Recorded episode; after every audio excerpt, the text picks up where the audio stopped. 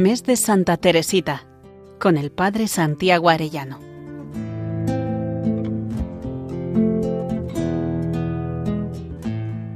En el nombre del Padre, del Hijo y del Espíritu Santo. Amén. Día octavo del mes de Santa Teresita del Niño Jesús, preparándonos para el acto de ofrenda al amor misericordioso. Desde la entrada en el Carmelo hasta el retiro del Padre Alexis, 1888-1891. Vamos a ver sus sufrimientos y su fidelidad en el desierto de su soledad. Santa Teresita, tras tres meses de espera, entra en el Carmelo de Lisieux el 9 de abril de 1888, aunque ella deseaba haber entrado el día de Navidad. Sin embargo, Dios quiso probarla. Esta prueba fue muy dura para mi fe, pero aquel cuyo corazón vela mientras él duerme me hizo comprender que él obra auténticos milagros y cambia la montaña de lugar en favor de quienes tienen una fe como un grano de mostaza. Él les concede milagros y cambia para ellos la montaña de lugar, para afianzar esa fe tan pequeña, pero que, con sus íntimos, con su madre, él no hace milagros hasta haber probado su fe. Después de tanto tiempo, Santa Teresita entra con un gran deseo al Carmelo, con la convicción de que será el lugar donde vivirá para siempre. Estoy aquí, para siempre, para siempre. Si bien es cierto que Santa Teresita no siente dudas de su vocación, tampoco recibe consolaciones, más bien todo lo contrario. Desde su entrada experimenta muchísimos sufrimientos que los une a su celo por salvar almas. Todos sus sufrimientos los lleva en el más absoluto silencio, uniéndose a Jesús en la cruz y por la salvación de las almas. He venido para salvar almas y sobre todo para orar por los sacerdotes. Jesús me hizo comprender que las almas quería dármelas por medio de la cruz, y mi anhelo de sufrir creció a medida que aumentaba el sufrimiento. Qué sorpresas nos llevaremos al fin del mundo cuando leamos la historia de las almas, y cuántas personas se quedarán asombradas al conocer el camino por el que fue conducida la mía. El Carmelo será para Santa Teresita un desierto. Ella recuerda cómo siendo niña su hermana Paulina le habla del Carmelo y cómo ella entiende que es el lugar donde Dios quiere que esté. No había la menor, la menor duda en mi corazón. Quería ir al Carmelo, no por Paulina, sino solo por Jesús. En el Carmelo experimenta la incomprensión, la soledad y sequedades en la oración. Este desierto se manifiesta también con la comunidad que la trataba con dureza, especialmente la Madre María Gonzaga. Una de las hermanas de Santa Teresita, Paulina, también es testigo del trato que recibió su hermana cuando empezó su vida religiosa y especialmente de la priora. Madre María de Gonzaga la trató frecuentemente de un modo particularmente severo. Decía a la maestra de novicias, a un alma de este temple, no se la debe tratar como a una niña, ni hay que tener miedo de humillarla a cada paso.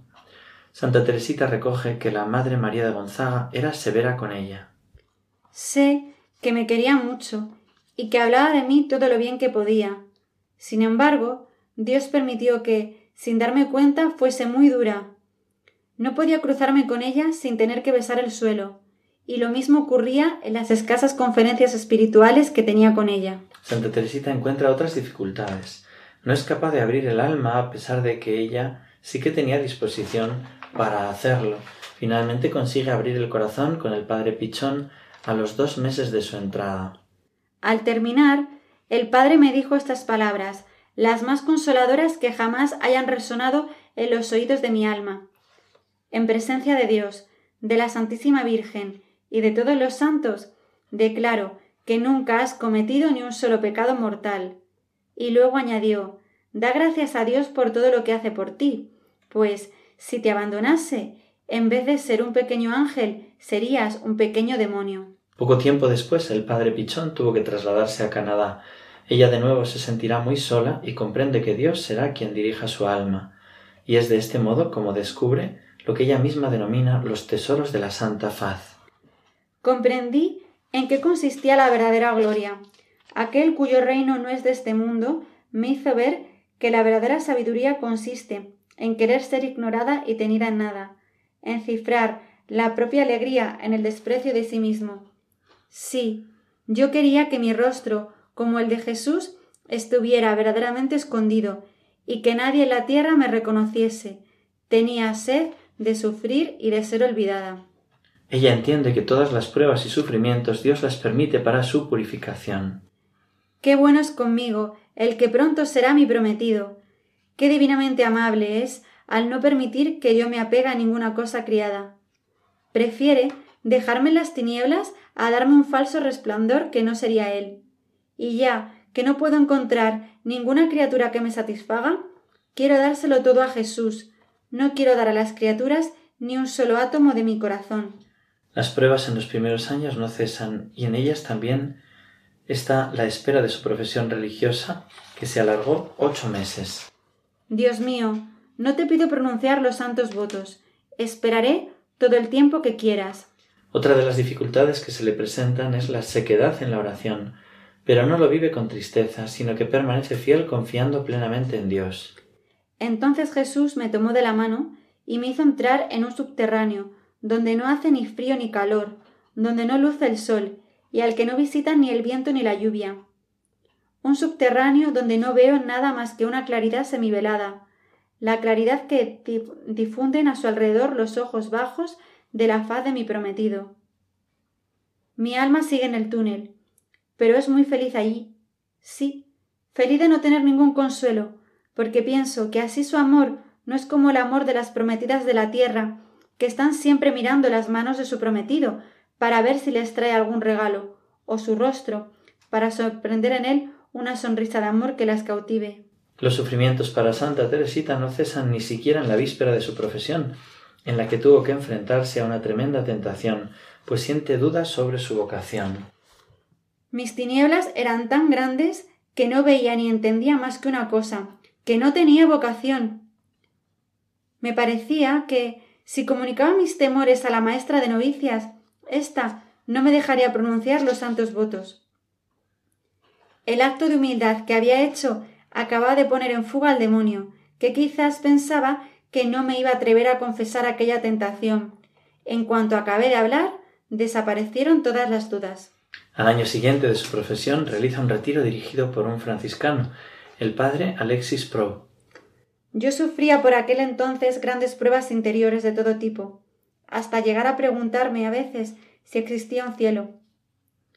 Estaba decidida a no decirle nada acerca de mi estado interior, pero apenas entré en el confesionario, sentí que se dilataba mi alma. Apenas pronuncié unas pocas palabras, me sentí maravillosamente comprendida, incluso adivinada. Me lanzó a velas desplegadas por los mares de la confianza y del amor.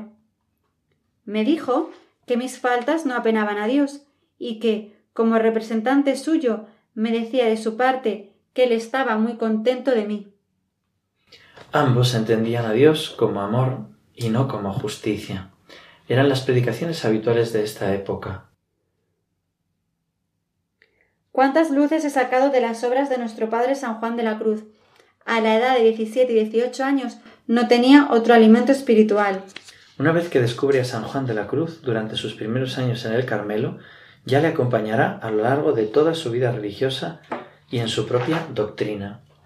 Si bien es cierto que San Juan de la Cruz le ayudó especialmente a lo largo de su vida, Santa Teresita recibiría grandes luces de otros maestros espirituales en otros momentos de su vida, como la lectura del libro dogmático El fin del mundo presente y el misterio de la vida futura del abad Armiñón, la imitación de Cristo de Tomás Kempis, fundamentos de la vida espiritual del padre Surín. Esta lectura le ayuda especialmente cuando se alarga la espera de su profesión religiosa, entendiendo que debe aceptar la voluntad de Dios y no la suya, en la que habría en ella amor propio. También durante sus años en el Carmelo le acompañarán entre las lecturas Vida y obras de la Beata Margarita María de Alacoque, publicada por la Visitación de Parelemonial en 1867, y un pequeño breviario del Sagrado Corazón de Jesús, y por supuesto el Evangelio que formará parte importante de su doctrina. Pidámosle al Señor que nos regale la fidelidad que le regaló a Santa Teresita, aun en medio de las pruebas exteriores e interiores.